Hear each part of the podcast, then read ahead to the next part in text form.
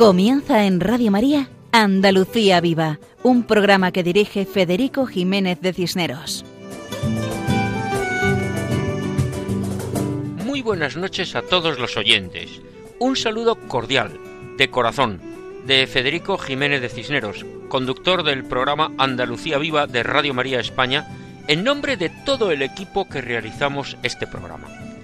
Quincenalmente nos encontramos en esta sintonía para hablar de todo lo bueno y solo lo bueno que tenemos en Andalucía, pues pretendemos dar a conocer la huella cristiana, la presencia cristiana en las tierras y los hombres de Andalucía.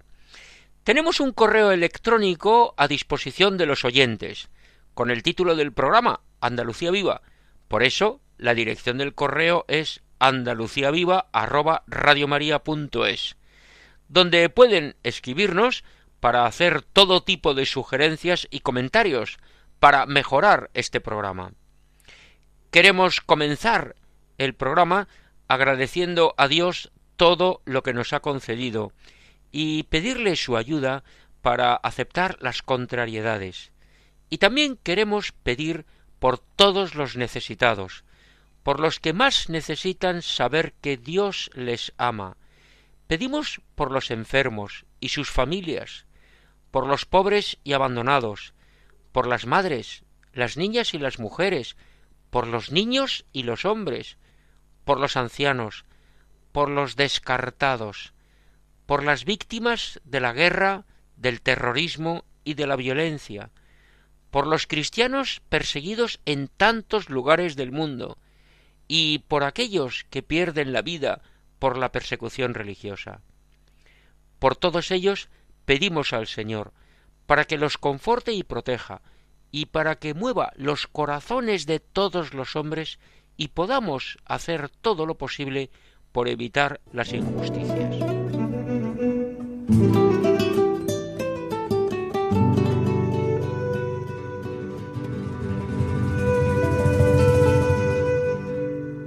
Estamos en Cuaresma, unos días magníficos para convertirnos, todos necesitamos convertirnos, necesitamos hacer el camino de acercamiento al Señor. Recuerdo a un profesor que cuando llegaba la cuaresma entraba en clase y después de saludar escribía en la pizarra tres letras Hola, O, L y A. Preguntaba entonces ¿Qué día es hoy? Alguno respondía miércoles de ceniza. Preguntaba entonces ¿Qué empieza hoy? La cuaresma. Y explicaba en cuaresma hemos de vivir la ola. La ola, la O de oración, la L de limosna y la A de ayuno. Por este orden, la oración para alabar a Dios, la limosna para ayudar a los demás y el ayuno para mejorar uno mismo. Primero Dios, después los demás y por último yo. La ola, oración, limosna y ayuno. La oración centra nuestra vida nos acerca a Dios, nos une a Él. La limosna ayuda a los demás, sobre todo si hacemos limosna de lo que necesitamos, nos privamos de algo que nos agrada. El ayuno nos hace mejores personas porque nos identificamos con los más necesitados, porque ofrecemos el sacrificio y nos hace más generosos, porque nos privamos de algo que deseamos. Estamos en cuaresma. Vivamos la ola, ya saben, oración, limosna y ayuno, pero todo ello para vivir más cerca de Jesús.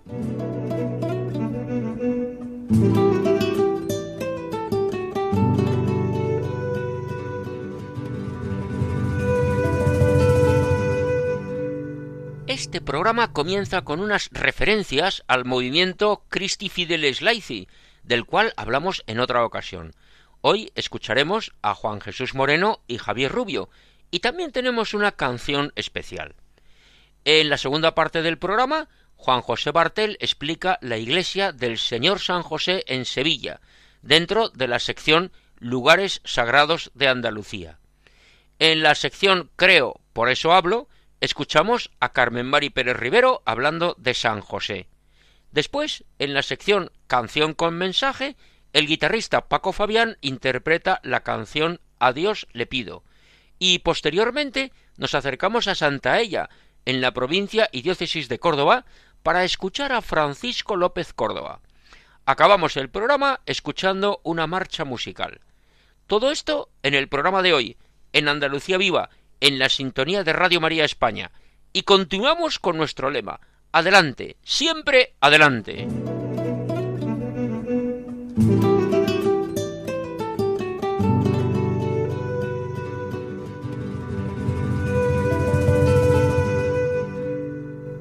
Continuamos en este programa conociendo el movimiento Christi Fideles Laici, del que ya realizamos un primer programa para seguir conociendo su carisma y sus frutos en la Iglesia. Hoy comenzamos con una conexión desde Villamartín, en tierras gaditanas, donde este movimiento está presente desde la realización del primer cursillo en noviembre de 2003, gracias al trabajo de algunos hermanos de Jerez para acompañar al padre Francisco Varela Figueroa, antiguo hermano del movimiento, cuando fue destinado como párroco en Nuestra Señora de las Virtudes en dicha localidad.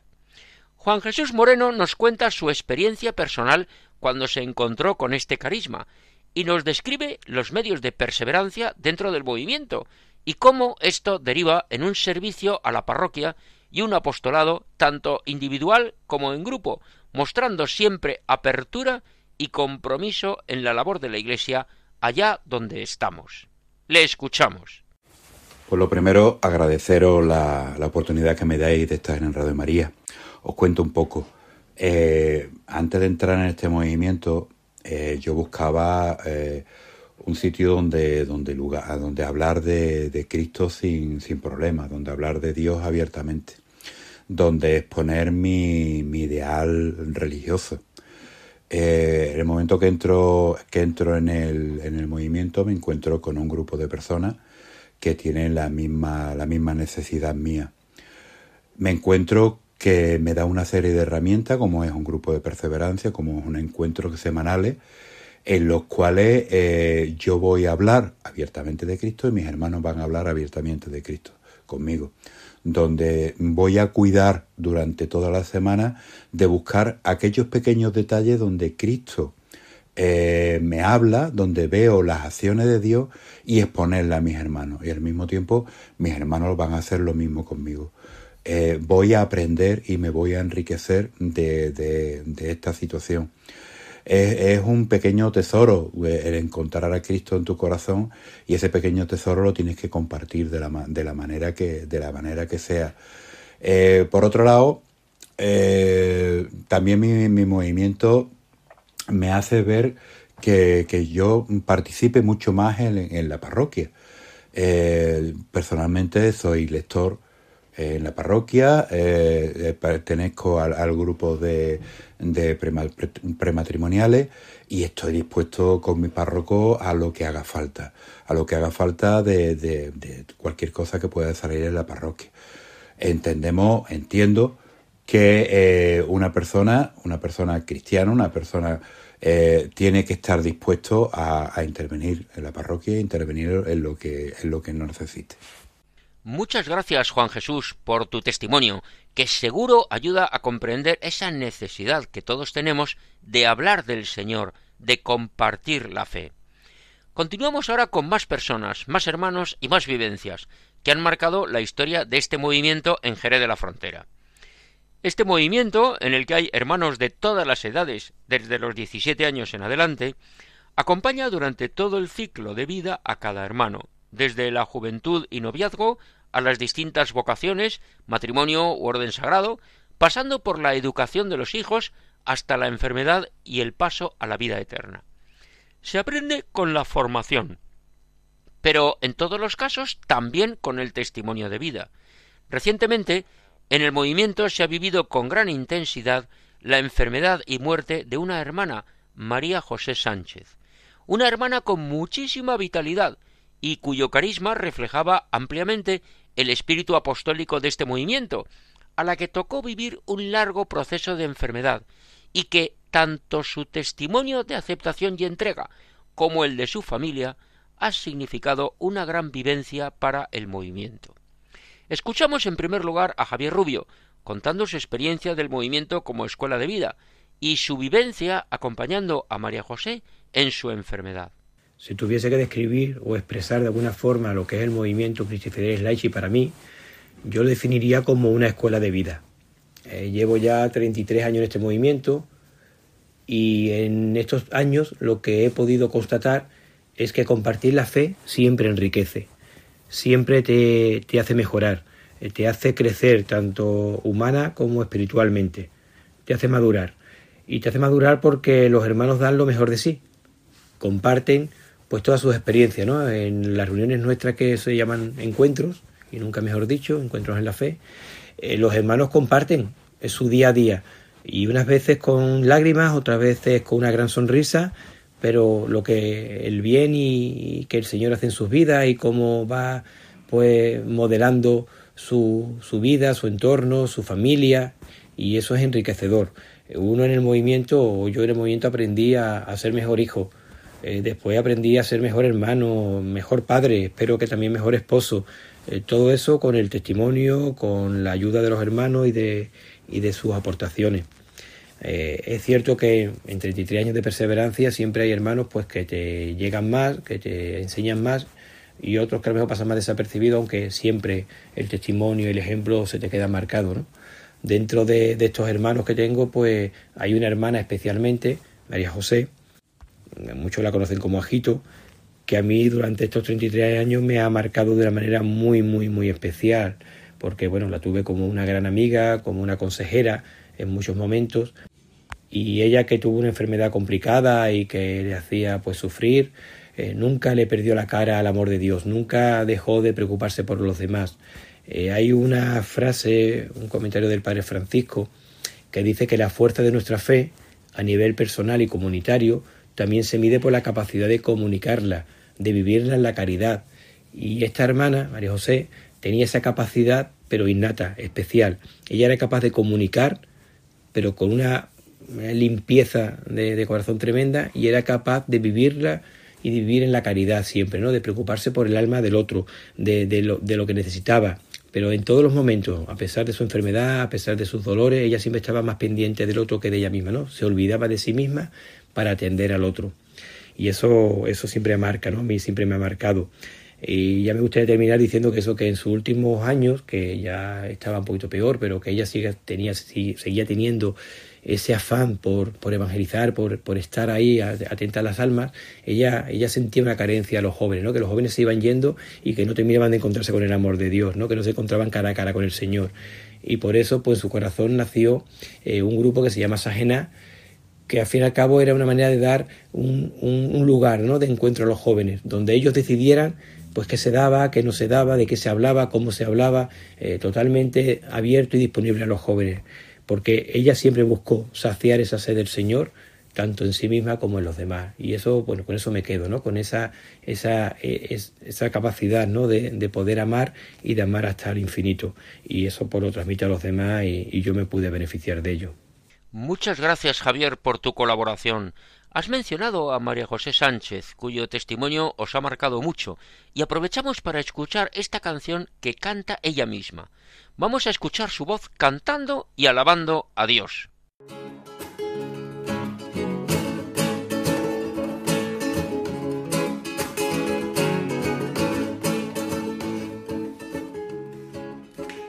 Nada te turbe nada te espante, que quien a Dios tiene, nada le falte. Eleva el pensamiento y al cielo sube, con nada te acongoje, nada te turbe. A Jesucristo sigue con pecho grande venga lo que venga,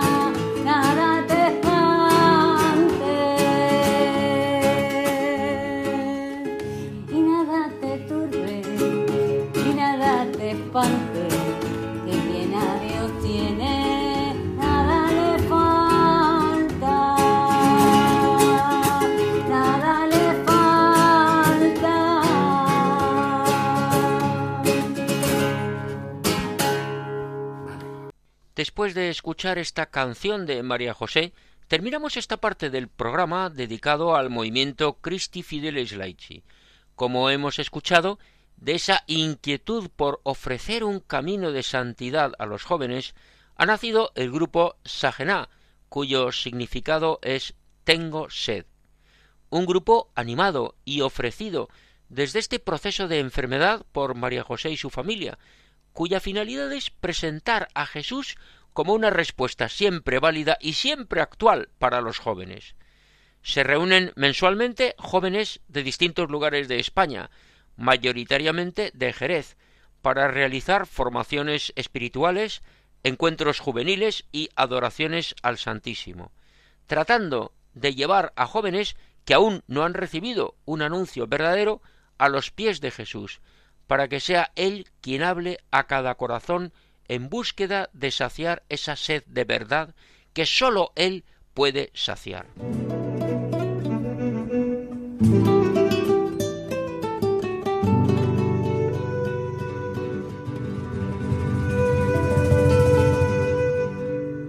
Comenzamos con la segunda parte del programa y en primer lugar escuchamos la sección Lugares Sagrados de Andalucía. Después, creo, por eso hablo. Posteriormente, canción con mensaje y finalmente la intervención desde Santa Ella, en Córdoba.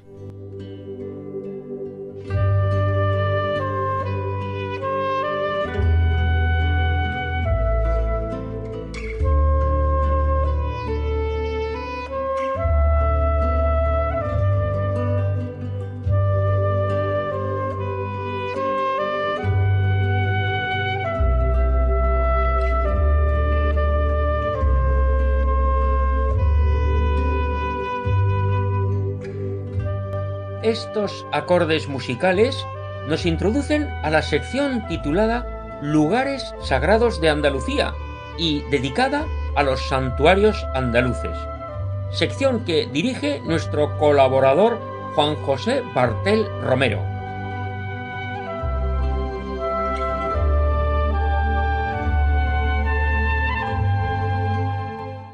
Hola amigos de Radio María. Hoy nos acercaremos a la iglesia del Señor San José en la calle de San José en Sevilla. Se trata del templo de un antiguo convento de los frailes mercedarios descalzos. Debemos recordar que en la ciudad de Sevilla existen cuatro distintos templos dedicados a San José.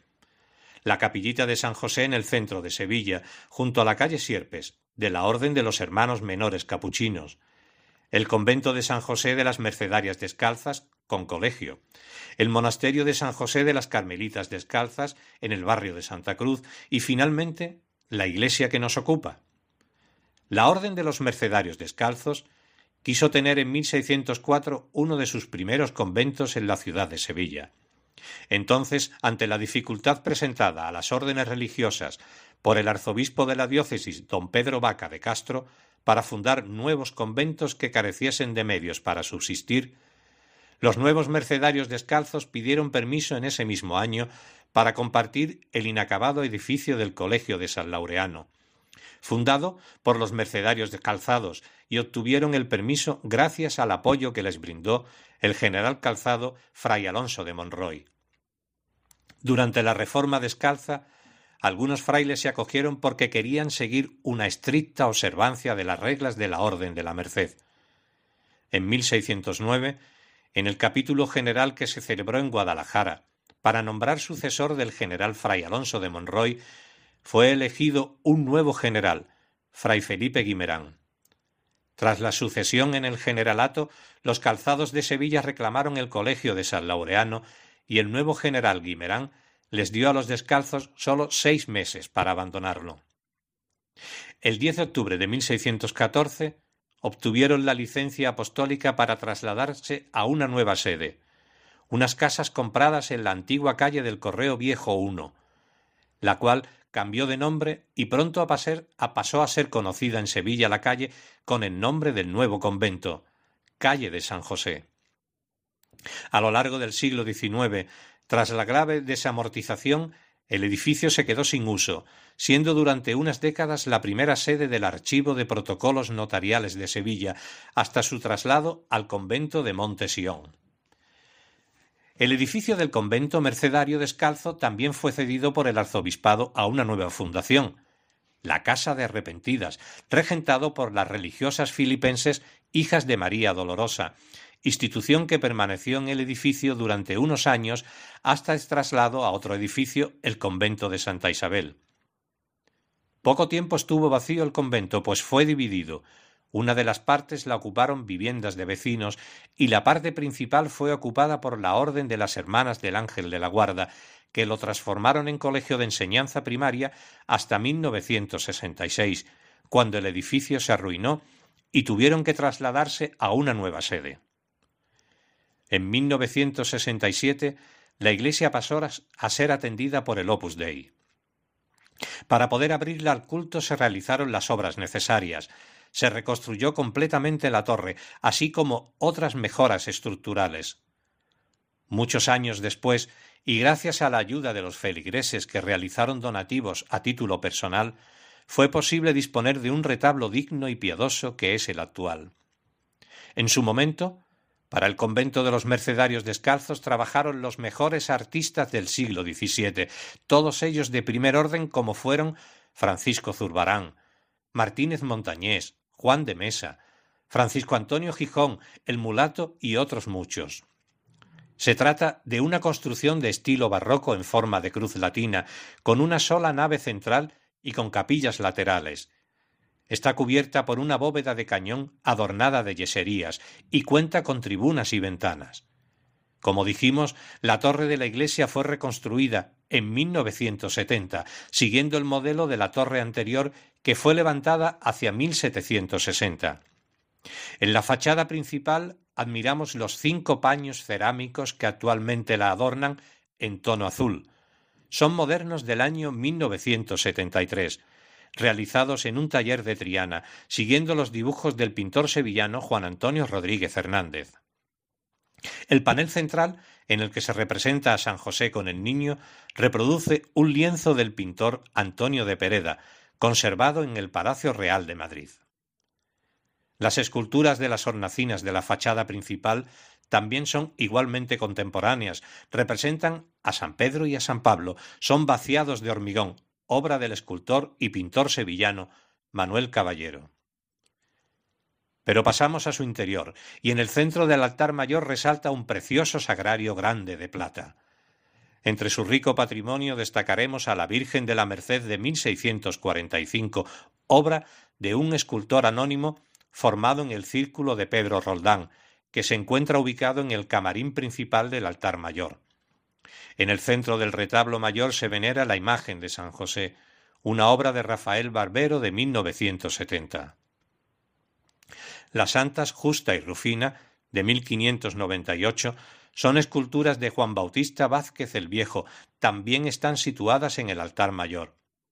En su estilo entroncan con el quehacer de Vázquez el Viejo, aunque algunos autores como doña Margarita Estella opinan que estaría más cerca de la obra de Vázquez el Joven. Estas obras pudieron proceder del antiguo convento de San Francisco.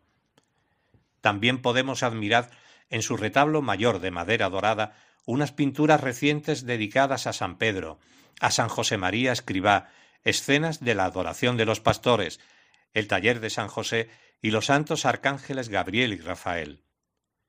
Destaca la imagen del Cristo del Perdón y de la Misericordia de 1983, un crucificado obra de Luis Álvarez Duarte. Y no podemos olvidar a Santa Inés, fechada en 1650, que se encuentra en la sacristía y es obra de Francisco Antonio Gijón. Y hasta aquí nuestro humilde homenaje a la iglesia del Señor San José de Sevilla. Hasta el próximo programa, si Dios quiere. Amigos de Radio María. Muchas gracias a Juan José Bartel por la explicación de la sevillana Iglesia del Señor San José, con esos azulejos preciosos en su fachada y con su interior cuidado con tanto esmero. Además, es que resulta que estamos celebrando hoy la fiesta de San José. Es buen momento para mirar a José, para ir a José, para contemplar a José, para aprender de José. Esto nos sirve para entrar en la siguiente sección de nuestro programa, creo, por eso hablo, donde escuchamos a Carmen Mari Pérez Rivero hablando de San José. Adelante. Creo, por eso hablo. San José, silencio elocuente en el cumplimiento del deber. ¿Qué puedo decir de ti, San José, si no es desde la sencillez de la iglesia doméstica, desde mi hogar, donde ocupas un lugar destacado? La humildad, la obediencia, la negación de sí, el silencio, la aceptación de la voluntad de Dios y un amor incondicional a Jesús y María hace que seas un ejemplo vivo en nuestra iglesia. Desde mi niñez me hablaba mi madre de cuántas gracias les concedías, de cuánto le ayudabas. De ella recibí la devoción que te tengo. Por la mañana me presento ante tu cuadro y pido tu bendición para el nuevo día. Por la noche rezo por todos los hogares que no tienen paz. Y si me levanto de madrugada, de nuevo voy a contemplar la ternura con la que abrazas a Jesús. Siento tu protección, siento tu auxilio. Un día, hablando con Angélica, la señora que trabaja en casa, le dije, ¿por qué no hacemos una petición a San José, la dibujamos y la ponemos detrás del cuadro para que nos conceda la gracia que necesitamos? Había leído que las hermanas de San José, que viven de su protección, lo hacían así. Vale, me contestó. Escribió lo que deseaba y luego hizo un dibujo. Yo hice lo mismo. Ella seguía dibujando. Le pregunté, Angélica, ¿qué está pidiéndole a San José que no termina el dibujo? Pues verá, necesito una casa en Honduras y la estoy dibujando. Simplemente. Pues sí, pues sí que le está pidiendo algo grande a San José. A ver, a ver cómo nos escucha. No había pasado un mes cuando Angélica tuvo un accidente de tráfico. Al venir a casa, fue intervenida del brazo. Estuve bastantes meses de baja y parecía que no iba a quedar bien. Un día vino a vernos y le dije, Angélica, San José no nos ha hecho caso, tenemos que rezar más. Me contesta, pues precisamente vengo a hablar con su marido de la indemnización que me han concedido por el accidente. Van a comenzar a construir la casa. Nos dimos un abrazo y unidas dimos gracias a Dios. Con lágrimas y una emoción contenida fuimos hacia el cuadro y recogimos la petición que había dejado Angélica tras él. Me dijo, San José sabe que no puedo conseguir la casa de otra forma. Angélica quedó perfecta de ese brazo un tiempo después. Me fui a dar gracias a Dios y me preguntaba por qué tuvo que sentir tanto y pasar tanto sufrimiento. En la antífona de comunión me di cuenta que había una respuesta clara para mí. El Mesías tenía que padecer mucho antes de resucitar. No sé si son las palabras exactas, pero sentí que llegaban como una flecha a mi alma. Han sido muchísimas las personas que han hecho su petición, el dibujo, y lo han colocado tras el cuadro de San José. Han sido muchas, muchas las gracias concedidas. He visto claramente en mi familia cómo San José concede la buena muerte a quien le pide con constancia y confianza. Así lo hizo mi madre por muchos y por ella misma. Santa Teresa de Jesús confiaba siempre en él y todo se lo concedía, según ella cuenta.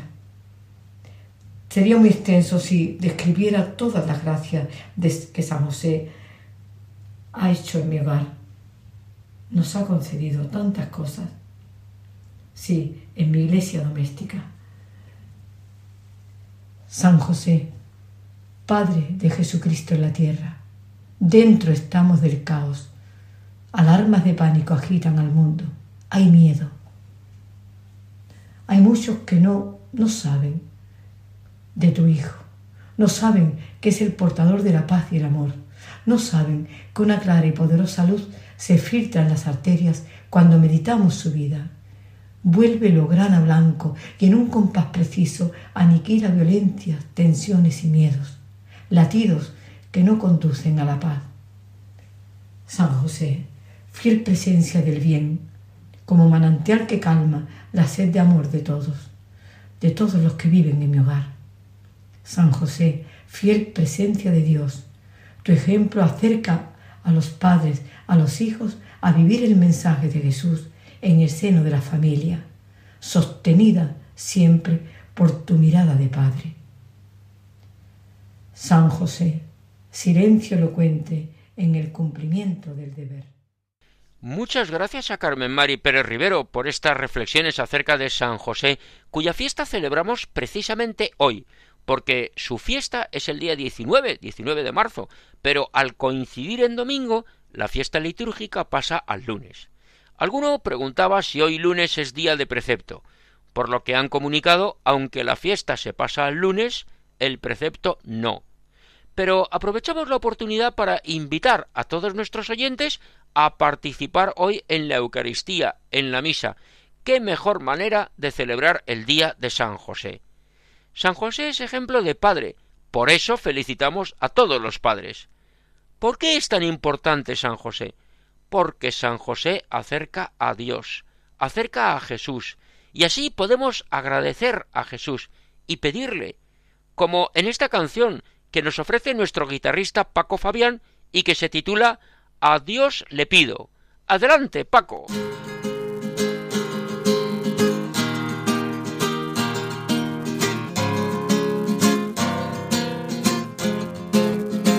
Apreciados amigos de Radio María, muy buenas noches. Juan Esteban Aristazábal Vázquez, conocido por el nombre artístico de Juanes, es un cantante, compositor y músico colombiano que en el año 2002 editó su álbum Un Día Normal, donde encontramos el tema A Dios le pido, que aprovecha cantando para pedirle a Dios por tantas necesidades personales y generales, y que también son muy comunes a todos. Por ello, esta es la canción que he escogido para el programa de hoy. Pues allá que voy.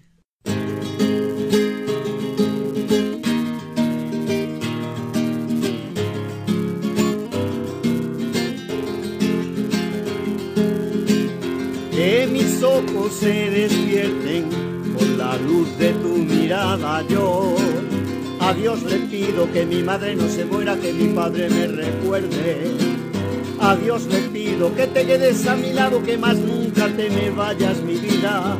A Dios le pido que mi alma no descanse cuando de amarte se trate mi cielo. A Dios le pido por los días que me quedan y las noches que aún no llegan yo. A Dios le pido por los hijos de mis hijos y los hijos de tus hijos.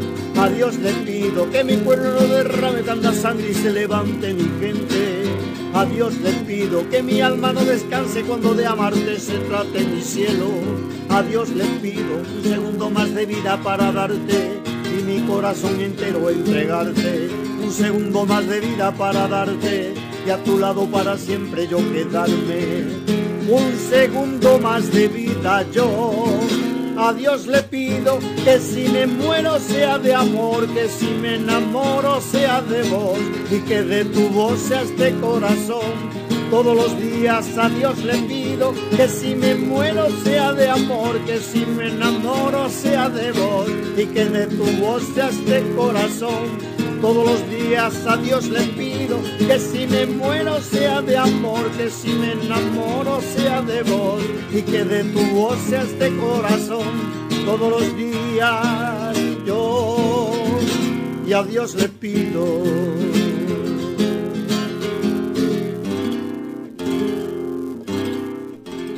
Muchas gracias, Paco. Cualquier día es buen momento para pedir algo a Dios. Y en este tiempo cuaresmal, que nos acerca a la Semana Santa, pues mejor. Son días de preparación de hermandades y cofradías en toda Andalucía. Hermandades y cofradías que funcionan durante todo el año, que cuidan los enseres, que rinden culto a las imágenes, que participan en la vida diocesana. La hermandad es un fenómeno muy andaluz, puertas abiertas a todos, ayuda a todos. La veneración de las imágenes ha de acercarnos a Jesús para ser mejores cristianos, para mejorar nuestro comportamiento, para ser más fieles a Dios.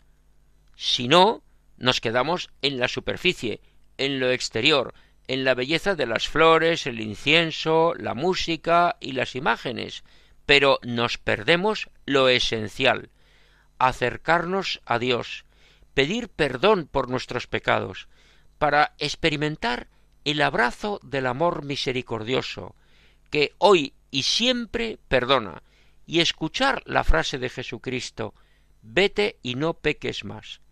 Todos necesitamos convertirnos, y Cuaresma es momento oportuno. Hablando de hermandades y cofradías, y de que durante todo el año tienen actividades de todo tipo, de culto, de formación, de mantenimiento, de asistencia, nos acercamos ahora a Santa Ella, en la provincia y diócesis de Córdoba, para conocer el reconocimiento que ha tenido la Hermandad del Gran Poder de Sevilla, que celebrando los cuatrocientos años de la realización de la imagen de Jesús del Gran Poder, ha realizado una misión popular en tres barrios sevillanos, con una gran repercusión mediática, pero sobre todo con una gran repercusión en los corazones de los vecinos de esos barrios. Escuchamos a Francisco López Córdoba, secretario de la Hermandad del Nazareno de Santa Ella. El pasado 5 de febrero del vigente año del Señor 2023, en la localidad cordobesa de Santa Ella se llevó a cabo un solemne acto cofrade, la entrega de la medalla de oro de la Hermandad de nuestro Padre Jesús Nazareno y Santo Entierro de la propia localidad de Santa Ella a la Pontificia y Real Hermandad y Cofradía de Nazareno de nuestro Padre Jesús del Gran Poder y María Santísima del Mayor Dolor y Traspaso de Sevilla. Se trata de un honorífico galardón de reconocimiento que la Hermandad Santayana otorga a otras entidades por algún mérito o valiosa labor de índole religiosa, cofrade o solidaria. Con estas intenciones, en el año 2015 se entregó a Cáritas Local, en el 2016 a la Hermandad de San Roque de Sevilla y en 2022 a la Agrupación de Hermandades y Cofradías de Córdoba. En esta ocasión, el dignísimo motivo por el que se ha realizado una nueva entrega de este reconocimiento ha sido la conmovedora Santa Misión que la Hermandad del Gran Poder de Sevilla realizó entre octubre y noviembre de 2021. Recordemos que esta acción evangelizadora venía motivada por la celebración en el año 2020 del cuarto centenario de la hechura de nuestro Padre Jesús del Gran Poder, obra del escultor cordobés Juan de Mesa y Velasco en 1620. Entre los muchos cultos que se realizaron, destacó la visita del Señor a tres parroquias de las zonas más desfavorecidas de Sevilla. La parroquia de la Blanca Paloma, la parroquia de la Candelaria y la parroquia de Santa Teresa, permaneciendo la Sagrada Imagen una semana en cada uno de estos templos para que los vecinos pudieran rendirle culto. De este modo, fue un amplio número de hermanos de la cofradía sevillana incluidos los miembros de la Junta de Gobierno, los que se desplazaron en el día previsto a Santa Ella, en donde se vivió una muy hermosa jornada con varios actos. Tras un cordial recibimiento con afectuoso saludo en la Plaza Mayor, se desplazó la comitiva en un apacible paseo hasta la parroquia de Nuestra Señora de la Asunción, en la que desde un primer momento llamó la atención de todos los asistentes la hermosísima ambientación que se había preparado, pues al final de la nave central del hermoso templo, considerado Catedral de la Campiña, a los pies del altar mayor, reinaba la bellísima y sagrada imagen titular de nuestro Padre Jesús Nazareno, con elegante túnica morada y su antigua cruz procesional sobre una peana cubierta de tela roja. En primer plano se apreciaba a los pies del Nazareno tres finas tulipas de cristal y un conjunto de bellísimos candelabros de plata con velas blancas que rodeaban al Señor, al igual que cuatro hermosos ramos de hojas verdes, flores blancas y moradas que flanqueaban en las esquinas. Los asistentes iban situándose en los bancos hasta que, llegado el momento, a las doce en punto, se inició la solemne Santa Misa, magistralmente cantada por la coral Diego Manrique y que fue muy vivida por los representantes de las dos hermandades y por los feligreses de la parroquia. En el momento final una munición por parte del secretario de la Hermandad de nuestro Padre Jesús Nazareno y Santo Entierro que resaltaba la, valiosa santa misión que realizó la Hermandad del Gran Poder, dio paso a la entrega de la medalla de oro a la cofradía sevillana que recibió su hermano mayor, don Ignacio Soro, de eh, su homónimo, don Francisco Miguel Córdoba Ortiz. Inmediatamente después, el máximo mandatario sevillano compareció en el atril y en su intervención hizo hincapié en la importancia de la labor caritativa de las hermandades. En el agradecimiento por el galardón a la Hermandad Nazarena de Santa Ella e igualmente dio paso a la entrega de un recuerdo que no fue otro que un hermoso cuadro del rostro de nuestro Padre Jesús del Gran Poder que su Junta de Gobierno se dispuso a entregar a los directivos santallanos. Con estas bellas vivencias terminó la Eucaristía, pero no los actos pues los asistentes de las dos hermandades, al salir de la parroquia, se dirigieron hasta la casa hermandad de nuestro Padre Jesús Nazareno y Santo Entierro, en el que se produjeron también dos momentos especiales. El descubrimiento de un azulejo en el patio de la casa que conmemora, eh, que conmemora esta histórica jornada vivida y el ofrecimiento del libro de firmas de la hermandad en la que el hermano mayor de la Hermandad del Gran Poder dejó un bonito testimonio de agradecimiento y oración. Continuó el enriquecedor día con un almuerzo fraterno y un excelente ambiente de cordialidad que se mantuvo hasta el momento en que la honorable visita emprendió su viaje de vuelta. Y todo esto desde Santa Ella, de la provincia y la diócesis de Córdoba. Nos despedimos hasta otra ocasión, deseando que Dios bendiga a todos los oyentes. Muchas gracias a Francisco López Córdoba, secretario de la Hermandad del Nazareno en Santa Ella, por su participación en nuestro programa. Así, nuestros oyentes han conocido algunas de las cosas que hacen las hermandades, además de las procesiones, porque todo es importante, y como todo es importante, también lo es la música. Por eso queremos acabar nuestro programa de hoy con dos piezas musicales. La primera, de Tomás Luis de Victoria, interpretada por la Escolanía Salesiana María Auxiliadora de Sevilla, en un concierto que tuvieron en la Basílica del Gran Poder. Y la segunda, la marcha musical titulada El Mayor Dolor, interpretada por la agrupación musical San Isidro de Armilla, en la provincia y diócesis de Granada.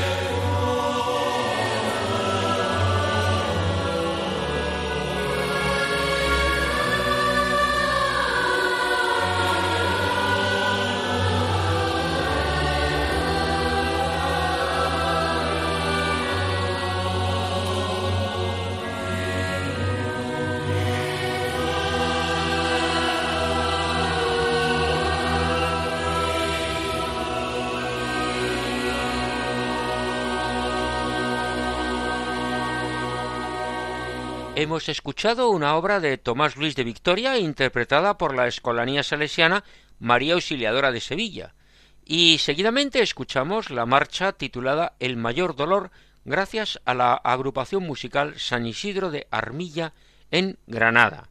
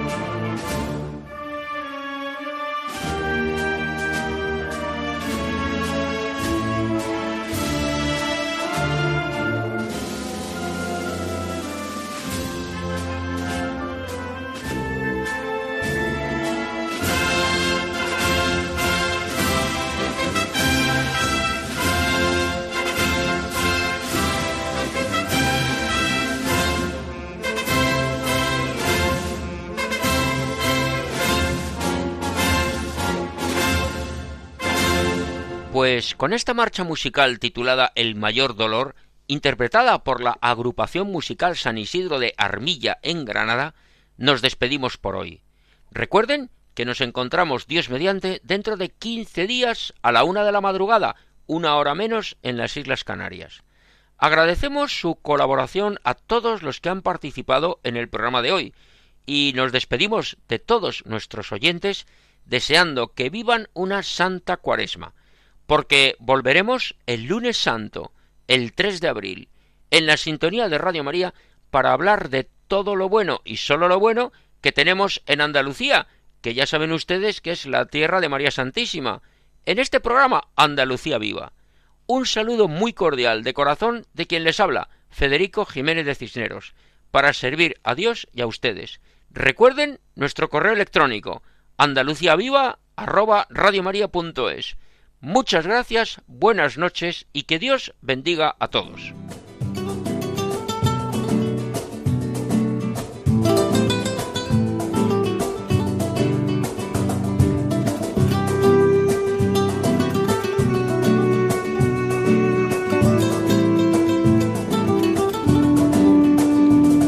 Han escuchado en Radio María Andalucía Viva, un programa dirigido por Federico Jiménez de Cisneros.